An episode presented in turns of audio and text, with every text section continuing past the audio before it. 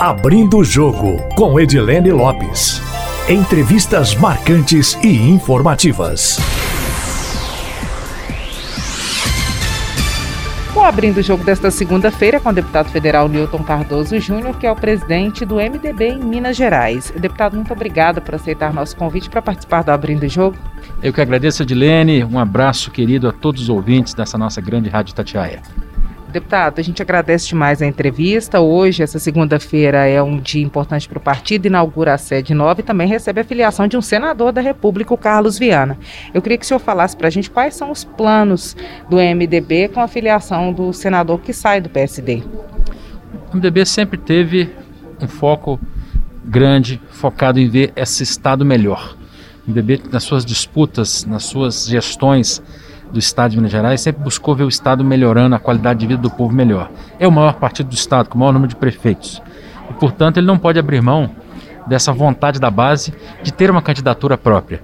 Estamos superando a pandemia, estamos melhorando a, quantidade de pessoas vacinadas e, com isso, a vinda de um grande senador, um senador que tem uma história na comunicação, trabalhou com vocês na Rádio Tatiaia e que hoje faz uma opção por caminhar com os grandes, caminhar com o maior partido do Estado.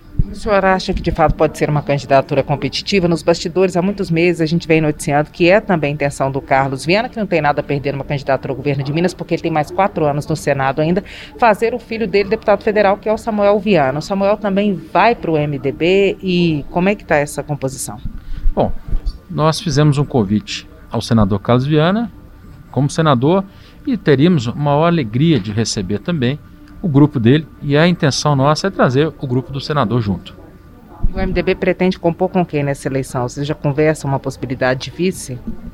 Veja bem, desde o início das discussões a respeito da sucessão governamental, nós tínhamos dito que íamos esperar a questão da pandemia. Estamos esperando de fato. Estamos trabalhando muito esse ano e mesmo com as dificuldades todas conseguimos fazer o maior número de prefeitos no estado. Então o MDB tem uma responsabilidade com seus municípios, com a sua base, com as prefeituras que são administradas pelo MDB e precisamos que essa base tenha a voz, fale qual é o melhor caminho para ela. Claro que uma candidatura, uma candidatura própria sempre é a primeira opção quando se fala no partido. E essas composições elas vão se construir naturalmente quando se viabiliza uma candidatura própria. É, quando o senhor assumiu o diretório em Minas Gerais, o senhor enfrentou muita dificuldade com nomes fortes do partido. Como é que está essa questão interna hoje do MDB? Vocês podem perder muitos quadros para disputar a próxima eleição? Eu entendo que o MDB ele tem por tradição a discussão interna.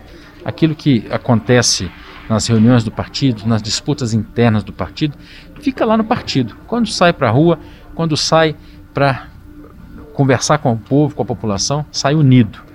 E essa é a realidade do MDB hoje. É um partido unido, é um partido que superou as diferenças, que tem amadurecido cada vez mais com as lideranças que estão no partido.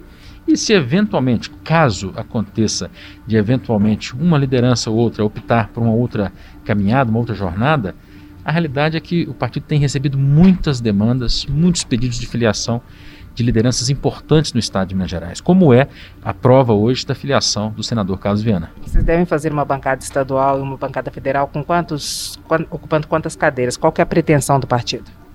Olha, a pretensão do partido é se aproximar, claro, né, do seu, sempre do seu histórico. O MDB sempre teve nas maiores bancadas de deputados estaduais.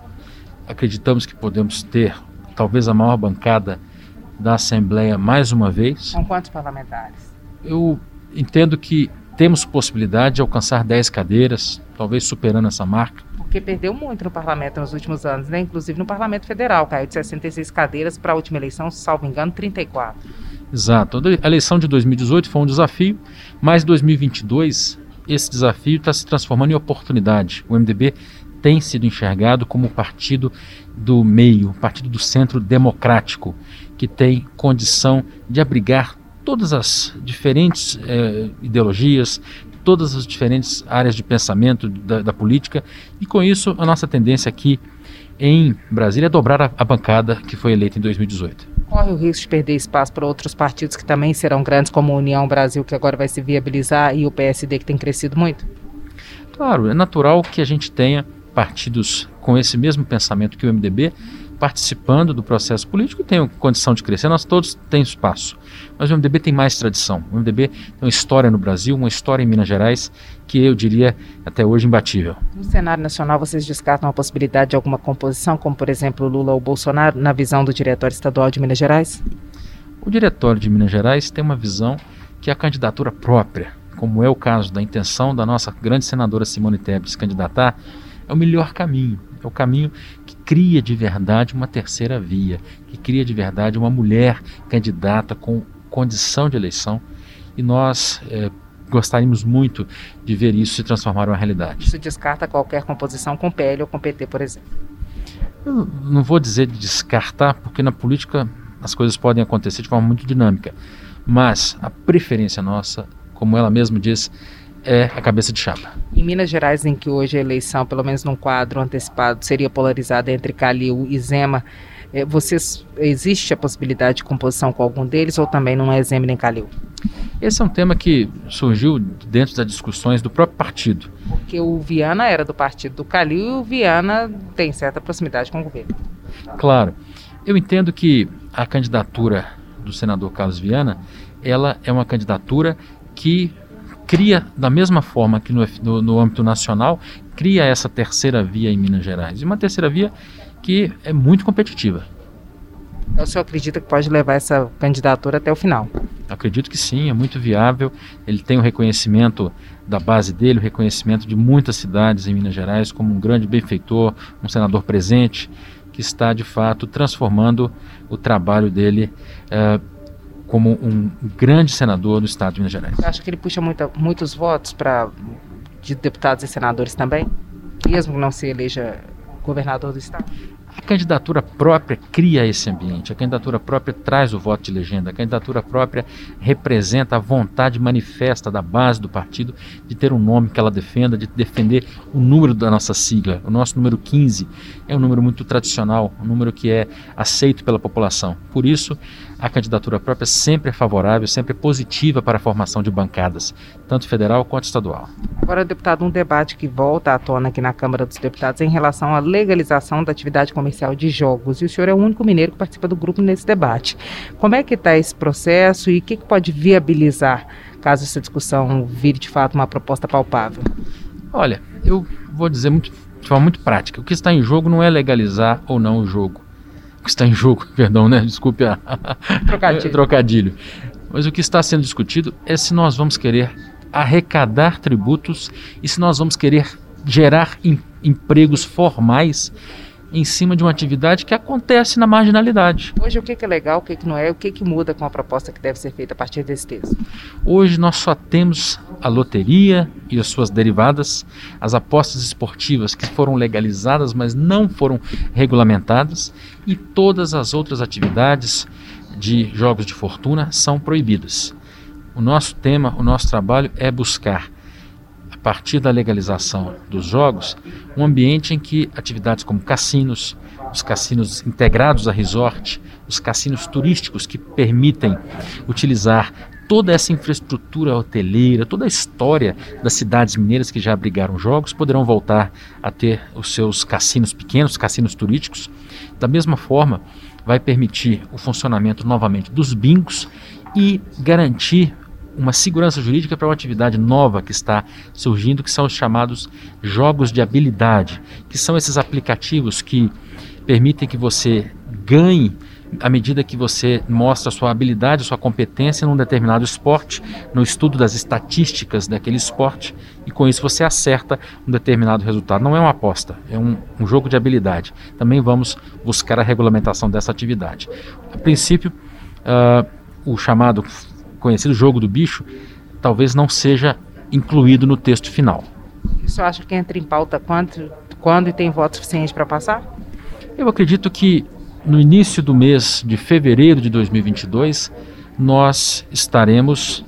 Deputado, quando é que é, essa proposta deve ser apreciada pela Câmara? Nós acreditamos que é possível, logo nos primeiros dias, primeiras sessões de fevereiro, colocar esse tema em votação. Temos uma maturidade grande, temos um ambiente adequado e um texto muito qualificado. Aliás, é, de acordo com as informações que temos recebido de diversas entidades ligadas à legalização de jogos no mundo, o texto brasileiro é um dos textos mais modernos que existem hoje na atualidade. E limita a quantidade de cassinos por estado ou por cidade, por exemplo, ou não? Por exemplo, alguma região turística de Minas pode ficar a La Vegas ou a Las Vegas? Bem, essa foi uma iniciativa que eu insisti muito para que pudesse ser abrigada no texto. Primeiro é o chamado cassino integrado com resort. Esse é o grande cassino que tem uma superestrutura de centro de convenções, é, resort mesmo para lazer, salão de jogos, um grande, grandes hotéis com quartos luxuosos, etc., que serão permitidos pelo menos um a cada estado. Um por estado, uma licença dessa está prevista no texto. E o que eu sugeri ao relator foi que a cada licença do cassino integrado com resort duas licenças do chamado cassino turístico, que é o pequeno cassino, pudessem ser liberadas por Estado. O Estado que tiver uma população acima de, 20, de 15 milhões de habitantes poderá ter uma segunda licença e, portanto, mais duas licenças do cassino integrado, do cassino é, turístico. E estados acima de 25 milhões de habitantes, vão ficar apenas o estado de São Paulo, poderá ter três licenças do cassino integrado e mais duas do cassino é, turístico. Portanto, significa que em Minas Gerais, onde a nossa população passa de 15 milhões de habitantes, teríamos duas licenças do cassino integrado com resort e a possibilidade de mais quatro licenças do cassino turístico. Isso traz um resgate dessa atividade, desse grande glamour que existia em Belo Horizonte, Araxá, São Lourenço, Caxambu, onde foi, aliás, o primeiro cassino do Brasil instalado em 1897, no cassino do Hotel Palace, naquela cidade maravilhosa. É um resgate da cultura, um resgate de uma tradição que o povo brasileiro gosta de um jogo. Tem algum cassino que nunca foi aberto em Minas Gerais, né? Esse é em qual região? E teria alguma região pretensa para um novo grande empreendimento que já se fala sobre isso? Olha, eu de fato não jogo, não, não posso afirmar aqui qual a melhor região. Estado de Minas Gerais é diverso na sua cultura, no seu turismo. Nós temos as cidades históricas, nós temos a região dos balneários, diversos lagos maravilhosos em Minas Gerais que tem um grande potencial para instalação turística nesse sentido. E temos também a capital, em Belo Horizonte, que é de maior afluência populacional. São fatores que o empreendedor é que vai escolher e vai entender o melhor lugar para se implantar esse empreendimento. O mais importante é que com a legalização nós teremos um espaço aberto para grandes investimentos de fortíssimo impacto na arrecadação tributária e fortíssimo impacto na geração de empregos. E o foco é o turismo. O foco é o turismo. Como eu disse, eu não jogo, eu não defendo o jogo pelo jogo, eu defendo o jogo por conta do turismo, por conta do potencial que ele tem de trazer visitantes ao estado, de trazer pessoas de fora do Brasil que queiram conhecer as nossas belezas naturais, os nossos circuitos turísticos diversos, do café, do queijo, do Lago de Furnas, etc., e que queiram também é, fazer uma fezinha, né? Porque você faz o turismo durante o dia e de noite e vai jogar no cassino. Deputado, vamos fazer um bate-bola rapidinho? Excelente. Bolsonaro. Um presidente que está lutando para tentar recuperar a sua credibilidade junto à população. Lula. Um presidente que vai ter que lutar muito para ter credibilidade junto à população. Moro. Moro é, infelizmente, uma terceira via que dificilmente se consolida. Dória. Dória está atrás do Moro. Pacheco. Pacheco é um grande líder de Minas Gerais. Nós gostaríamos muito que ele pudesse viabilizar. Há uma possibilidade de composição com a Simone Tebet? Sim, a senadora Simone Tebet está aberta a várias discussões e ele, senador Pacheco, apesar de terem tido aí uns entreveros recentes, ainda assim são muito maduros e extremamente focados numa boa política. Simone Tebet. Uma grande mulher, é a única mulher que será candidata à presidência da República. Zema. É um grande governador, tem demonstrado seu interesse em, em sair do isolamento da não política e quer discutir na política. Mas é muito importante que ele possa melhorar o diálogo hoje com a, aqueles que querem fazer também a boa política. Calil. Um grande prefeito, reconhecido pela população, mas eu entendo que ele ainda não colocou o time dele em jogo. O pai do senhor retorna, retorna a política ou retorna à política concorrendo a algum cargo eletivo ou continua nos bastidores? Newton Cardoso nunca foi um homem de bastidor.